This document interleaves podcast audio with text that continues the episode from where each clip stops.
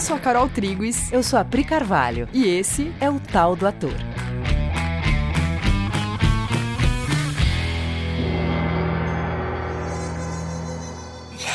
E aí, galera? Oi, gente! Beleza, caras? Vocês estão bem? Gente, seguinte, tem uma frase do Picasso, tá lá no nosso Instagram, arroba Teatro, que ele fala assim: Ah, bom gosto.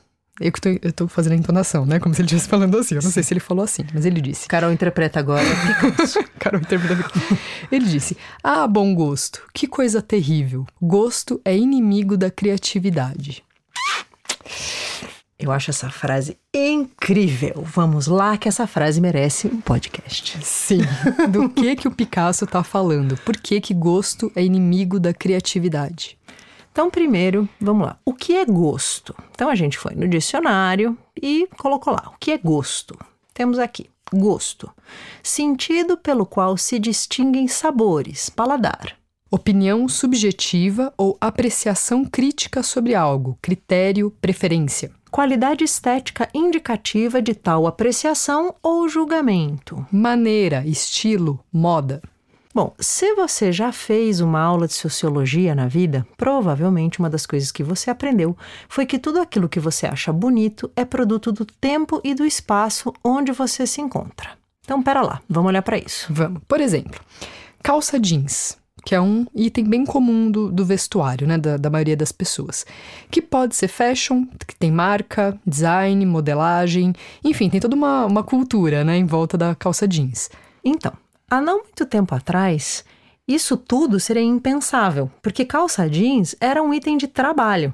O tecido grosso protegia a pessoa no trabalho, era barato e resistente. A calça jeans não era vista como bonita, ela era só utilitária, como um capacete de usar na obra ou um cinto de ferramentas.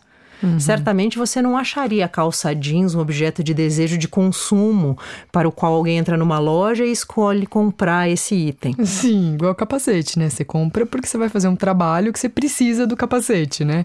Sim. Ou você vai numa festa fantasia e você precisa de um capacete, sei lá, tô inventando um, um outro lugar que você usaria o capacete, né? Mas não costuma ser um objeto de desejo, assim, né? Ou seja, gosto é cultural. Ele está ligado a construções culturais. Porém, essas coisas não são conscientes para nós, percebe? Quando a gente fala essa frase, gosto é cultural, putz, tem coisa para entender aí, né? Porque a gente considera que gosto é algo muito pessoal e que, por ser uma expressão natural de você, não é passível de ser discutida, né? O famoso gosto não se discute. Só que essa premissa de que seu gosto é natural, é seu, é absolutamente discutível. Na verdade, ela é irreal. Só não é, o seu gosto não é seu. Então, pera. Pera de novo. Calma, vamos lá. Então, quando a gente tá numa conversa e eu falo assim, Priscila, mas eu gosto de tal coisa. Aí você me pergunta, por que você gosta? E eu respondo, é porque eu gosto. Eu sinto prazer com isso, eu acho bonito, sei lá. De onde vem o seu gosto? Ele vem de você mesmo? Você tá falando em seu nome quando você fala que gosta de uma coisa? Ou esse gosto foi aprendido em diversas camadas sobrepostas e eu já perdi o contato com quando eu achei interessante gostar de uma coisa ou de outra? Ou desgostar de algo?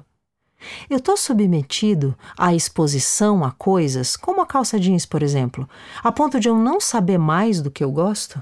Gosto é uma construção que tem um objetivo, que te localiza como pessoa de um tempo e de um nicho com um determinado jeito de pensar. E quando eu olho para mim mesmo, eu não percebo que eu tô atrelado a isso. Eu tô achando que eu sou livre em gostar de determinadas coisas, não percebendo de onde vêm esses supostos gostos. Inclusive, tem um vídeo no canal da Senhorita Bira, o algoritmo da imagem, que fala sobre isso. A gente vai deixar o link na descrição desse episódio, caso você queira se aprofundar. Legal. Mas, Mas por que, que a gente está falando tudo isso? A gente está falando de mais uma nuance da construção da personagem, ou de mais uma ideia que você tem que se desvencilhar para compreender profundamente qualquer mentalidade diferente da sua. E a ideia é a noção de gosto. Noção de gosto, gente. Não, não parecia que esse era um assunto a ser mexido, né? Nunca parece que o meu gosto, afinal, gosto não se discute, nunca parece que gosto é um assunto a ser discutido. Sim, porque parece que gosto é uma expressão natural de você, Sim, e não eu... uma construção social, cultural, a qual você se submeteu. Sim, você se atrelou, né? Só que para a gente falar de construção de personagem, sim, esse é um assunto a ser discutido né? Porque eu posso dizer, ah, mas eu consigo me desvencilhar do meu gosto e entender o gosto da personagem, até sei dizer o que, que a personagem gosta ou não. Ok, mas a questão é que o buraco é mais embaixo. Você até consegue distinguir e entender e até defender o ponto de vista da personagem. Só que isso tem níveis. E esses níveis é exatamente o que diferencia um trabalho profundo de um trabalho raso. Você tem um viés inconsciente que defende uma determinada ideia, e esse viés inconsciente rejeita quem defende outras ou ideias diferentes dessa que você defende. Que talvez a sua personalidade esteja representando uma ideia e tudo que é diferente disso é passível de julgamento. Só que isso fica no inconsciente. Por isso que a gente falou que o buraco é mais embaixo. Porque a questão de ficar inconsciente é que tudo fica no âmbito do não gosto, não simpatizo, não faz meu tipo, porque afinal o gosto não se discute. Mas qual é o seu tipo? Né? A Pri falou, não faz meu tipo. Tá, mas qual é o seu tipo? Então tem tipos na sua cabeça? Preferências? É importante você começar a mapear isso para você mesmo, porque tudo que é diferente do que eu tenho estabelecido como bom, como certo, eu vou criticar de alguma forma. Né? E não crítica no sentido de ter discernimento, no sentido de julgamento, né? de, de me defender nas minhas ideias. De achar ruim. De achar ou ruim. pior. Exato. Ou menos bom que seja. Eu não vou ter o genuíno interesse em adentrar aquele lugar. Eu vou ficar olhando de fora.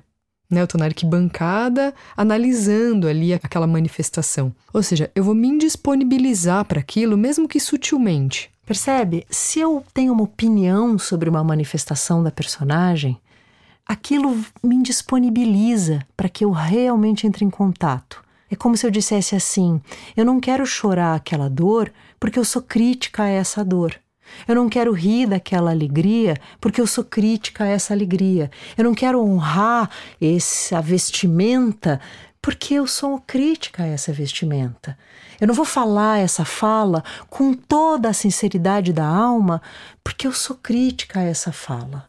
E se você é um ator ou uma atriz, essa postura ela tira a sua versatilidade, percebe? É você podando a sua liberdade de conhecer lugares da mente porque a gente não fala sobre o que de fato está acontecendo quando você está numa postura de isso não é o meu gosto, isso não faz o meu tipo, né? Porque isso concorre com o seu jeito de pensar. Se do lugar aonde você está olhando aquilo que a personagem faz não faz sentido para você, você de alguma forma diz para você mesmo, mesmo que veladamente, que o seu jeito de pensar é melhor que o dela. Essa crítica é uma barreira para fazer contato e compreender. E desse lugar do juízo de valor, você apresenta a personagem como alguém a ser criticado. E aí tudo que se pode aprender com ela vai por água abaixo.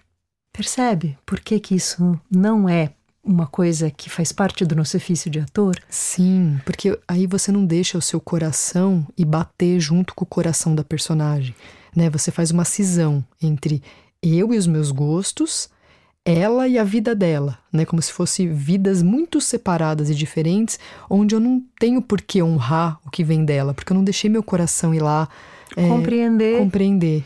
E sem compreensão, a gente não ensina compreensão. Numa postura de crítica e rejeição, é isso que a gente acaba ensinando. Olha, para entender melhor, talvez seja bom olhar para o Shakespeare como exemplo. O melhor exemplo. Né? Porque ler Shakespeare te coloca em contato com esse posicionamento que a gente está descrevendo, o posicionamento da compreensão verdadeira.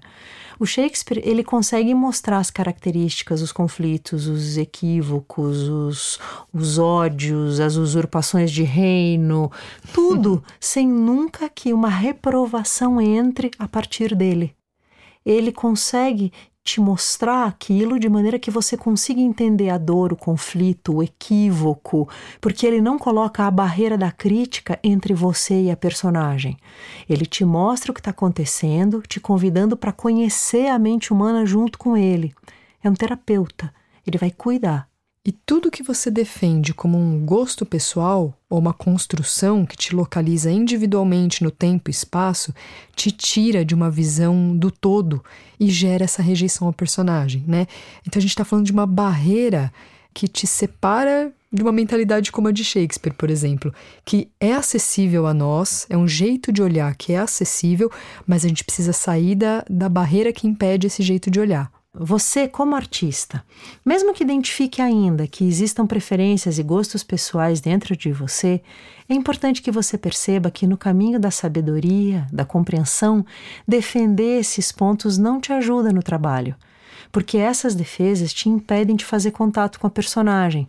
E sem contato, ela não te mobiliza emocionalmente. Ela não chega no seu coração, nas suas emoções, que ficam trancadas para ela, indisponíveis. E aí ela vai ficar fake. Nossa, que receitinha de bolo, né?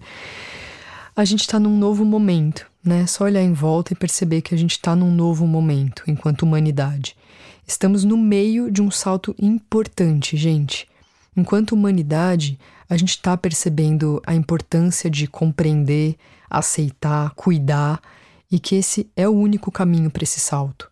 Os velhos valores e os gostos, né, eles nos aprisionam no velho. E o novo vai acontecer em todas as áreas, inclusive na arte. É isso. E é isso. Se você ficar com qualquer dúvida nesse assunto, fala com a gente lá no arroba Teatro do Instagram. A gente quer muito conversar com todos vocês que ouvem esse, esse podcast. Sim, se comuniquem. Sim. Vamos, vamos conversar. Vamos conversar. Beijo, até semana que vem.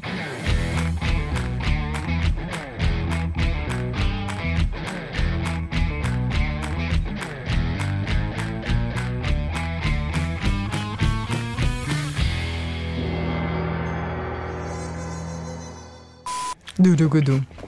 Você ficou emocionada que eu vi? eu não, tá. Dum, dum, dum, dum, dum, dum, dum, dum.